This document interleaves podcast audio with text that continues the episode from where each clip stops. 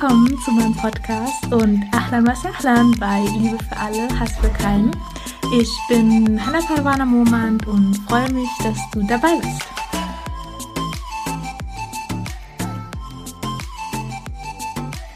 Assalamu alaikum, meine Lieben, und herzlich willkommen bei meinem Podcast. Ich freue mich, dass du dabei bist und ja, dass wir heute unsere zehn Gebote im Koran beenden können. Ich habe ja schon die ersten zwei Teile in den beiden vorherigen Podcast-Folgen besprochen. Und genau, dann würde ich heute den dritten Teil und den letzten Teil ähm, dazu machen. Und genau, würde sagen, wir legen gleich los.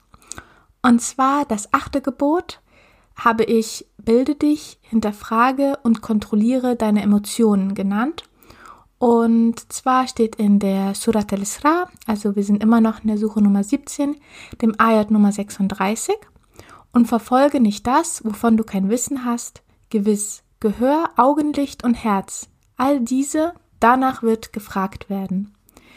Also im ersten Teil heißt es ja, und verfolge nicht das, wovon du kein Wissen hast. Also du sollst nicht einfach blind etwas folgen, ohne darüber nachgedacht zu haben und das fordert dich sozusagen dazu auf, dich über den Islam zu informieren, damit man dich halt nicht manipulieren kann. Weil leider ist es so, dass aufgrund mangelnder Bildung in muslimisch geprägten Ländern es oft dazu kommt, dass sich die Bevölkerung von Imam leicht manipulieren lässt, da sie halt alles glauben, was ihnen erzählt wird, weil sie leider nicht nachlesen können, weil die Analphabeten ähm, ist halt sehr, sehr hoch und deswegen ähm, wissen sie nicht, dass sie ihr Vertrauen den falschen Leuten gegeben haben und können das halt auch nicht nachprüfen. Und deswegen ist Bildung im Islam sehr wichtig und die erste Ayah beginnt ja auch, also die dem Propheten sallallahu alaihi wasallam offenbart wurde, ähm, die beginnt ja auch mit Lies, also Iqra. Das bedeutet, dass man halt liest, steht ja so für sich bilden, etwas lesen und da sind halt Muslime und Musliminnen bis heute dazu aufgefordert, sich halt zu bilden und nachzulesen und zu schauen, wie ist das und wie ist das. Und so hat halt auch der muslimische Gelehrte aus Indien, ähm, sein Name ist Nizam ad-Din as-Sihalawi. Oh Gott, ich hoffe, ich habe das jetzt richtig ausgesprochen. Und zwar hat der Nizam ad-Din hat einen Studienplan entwickelt, dessen Wurzeln aber auch schon im 13. Jahrhundert liegen. Also der hat das jetzt nicht ganz neu erfunden, sondern das ist aus dem 13. Jahrhundert schon so, ja, die, von den Wurzeln her übernommen. Und zwar mussten die Studenten nach diesem Studienplan halt einen Großteil ihrer Zeit mit Logik, arabischer Grammatik und Rhetorik verbringen. Und im Studienplan waren hingegen nur wenige Stunden für das Studium der Religion, dem islamischen Recht oder der Koraninterpretation vertreten.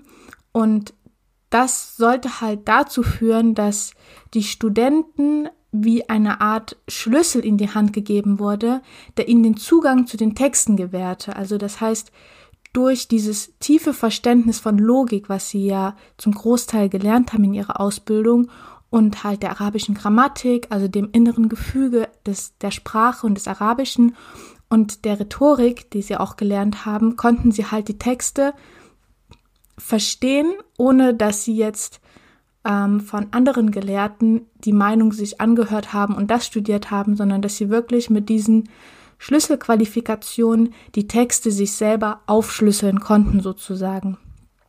Und ähm, genau, deswegen, das wollte ich nochmal so einfügen, dass man auch schon an diesen alten Studienplänen erkennen kann, wie wichtig es halt ist, wirklich selbst sich Gedanken darüber zu machen und auch wirklich so ein tieferes inneres Verständnis halt haben sollte, um die Texte zu verstehen, weil die sind nicht einfach. Also den Koran zu verstehen ist wirklich sehr, sehr schwierig, weil es gibt in der arabischen Sprache ja so viele grammatische Dinge, die man wirklich beherrschen muss, um zu verstehen. Aber auch dann ist einem nicht gewährleistet, dass man alles versteht. Deswegen sagt man ja Allahu Alam. Und es ist auch wichtig in der heutigen Zeit, auch wenn man das Schreiben und Lesen beherrscht, ähm, sich zu informieren, weil wenn man sich nicht informiert, ist man halt der Gefahr ausgesetzt, der immer größer werdenden Szene des Salafismus, ähm, ja, davon begeistert zu sein oder zu sagen, ja, das ist meins, weil ähm, ja, die manipulieren halt die Menschen, die halt nicht so viel Ahnung haben. Und genau, wer sich halt über den Islam informiert, der wird halt verstehen, wie vielschichtig der Islam ist und wird sich daher auch nicht von Sprüchen wie es gibt nur eine Wahrheit im Islam beeindrucken lassen, weil es gibt nicht den Islam, es gibt halt wirklich viele verschiedene Facetten und ja, das kann man halt nur begreifen, wenn man sich wirklich informiert, wenn man viele Texte liest und genau. Und der zweite Teil von diesem Aya Nummer 36 heißt ja, gewiss, Gehör, Augenlicht und Herz, all diese, danach wird gefragt werden. Und zwar würde ich jetzt noch gerne auf das Wort Herz genau eingehen. Mm, es gibt zwei Wörter für das Wort Herz, und zwar ist es Kalb und Fuad. Und in den meisten Fällen wird halt das Wort Kalb verwendet. Ähm, in dieser Aya aber das Wort Fuad. Und zwar habe ich mal im Wörterbuch nachgeschaut, äh, anhand den äh, Wurzeln ähm, was das Wort takabbala, was ist ein Verb von dem Wort kalb, also leitet sich halt aus den Wurzeln daraus ab. Und ähm, dieses Wort bedeutet halt sich verändern, weil das Herz verändert sich ja ständig. Und zwar verändert es zum einen seine Position, wenn es halt schlägt, aber auch zum anderen ändern sich ja die Gefühle, die ja aus dem Herzen kommen, auch ständig. Und Fuad das Wort, was halt in dieser Eier benutzt wird.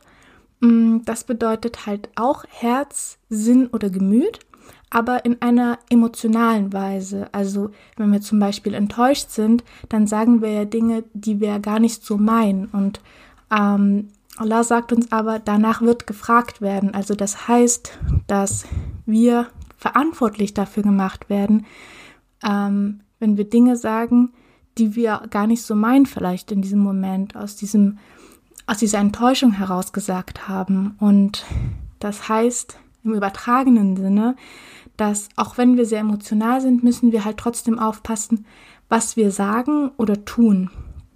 Also wenn ich jetzt zum Beispiel merke, okay, ich werde emotional, ich ja, dann ähm, versuche ich halt wirklich still zu sein und nichts mehr zu sagen, nicht mehr zu reden, weil Worte können halt sehr verletzlich sein.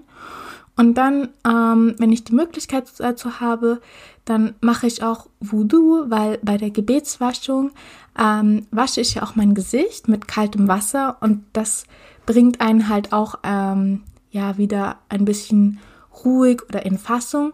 Und im Anschluss bete ich, um halt wieder auf den Boden zu kommen, also wortwörtlich gesagt. Und genau, das ist vielleicht so eine gute Methode, die du vielleicht auch ausprobieren kannst, wenn du sehr emotional wirst, dass du wirklich aufpasst, okay, was sagst du, weil dafür wirst du auch verantwortlich gemacht werden. Und ähm, in diesem Leben ähm, sind wir ja über unser Gehör, Augenlicht und Herz, ähm, ja, haben wir die volle Kontrolle. Aber am Tag des jüngsten Gerichts werden ähm, das Gehör, Augenlicht und Herz ähm, aussagen, für was wir sie genutzt haben. Also dann haben wir die Kontrolle über sie verloren und sie werden halt sagen, für was wir sie genutzt haben. Genau, das war es jetzt zum achten Gebot. Und dann würde ich jetzt mit dem neunten Gebot weitermachen. Und zwar lautet das, sei nicht arrogant und schau nicht auf andere herab. Also so habe ich es genannt.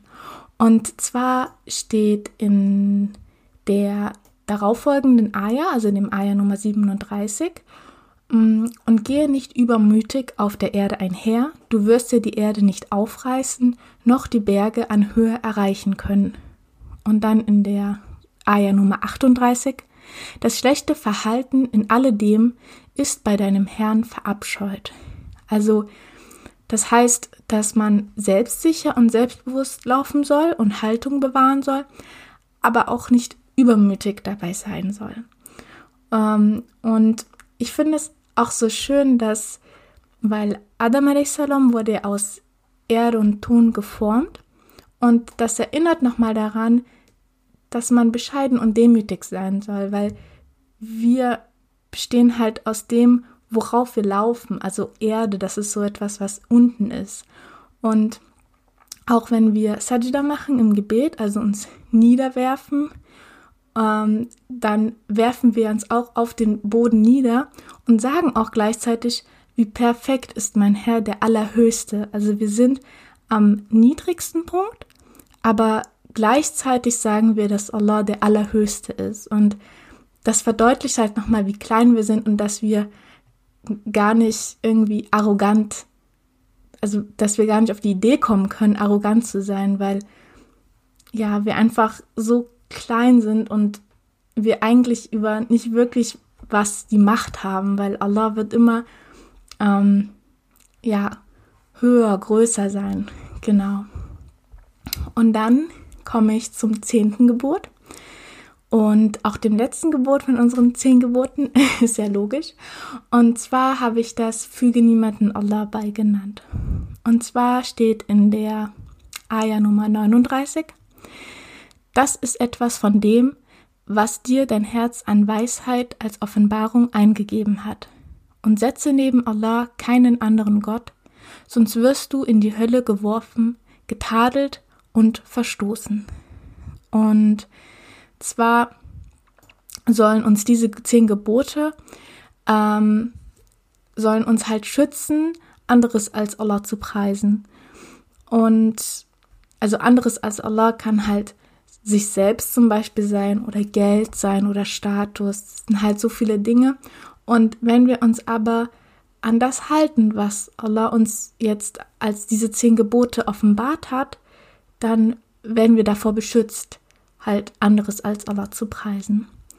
Und dann steht in der Ayah Nummer 40, die letzte Ayah, die ich jetzt aus der Surat al-Isra für meine 40 Gebote genommen habe. Ähm, da steht, hat denn euer Herr für euch die Söhne erwählt und sich selbst unter den Engeln Töchter genommen? Ihr sagt dafür wahr ein gewaltiges Wort. Und zwar ähm, besagt die arabische Mythologie, dass Engel Töchter von Gott wären. Und obendrauf fühlten sich die Araber halt gedemütigt, wenn sie Töchter hatten und haben sie dann halt als Opfergabe benutzt für die Abgötter, die sie angebetet haben, oder sie haben sie lebendig beerdigt.